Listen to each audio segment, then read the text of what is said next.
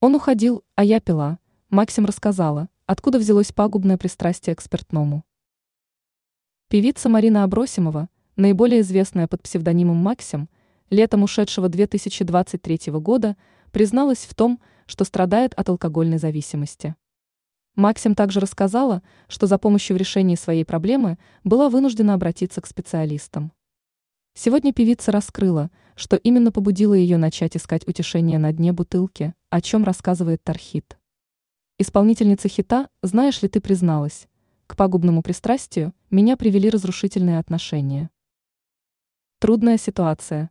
По словам Максим, ее избранником оказался абьюзер, который вместо надежных отношений вовлек певицу в эмоциональные качели. Абросимова пояснила, я жила словно на пороховой бочке. Это была постоянная нервотрепка.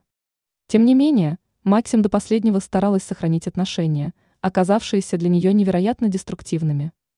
Ранее мы рассказывали о том, что певец Дима Билан посетил Донбасс после скандала с голой вечеринкой.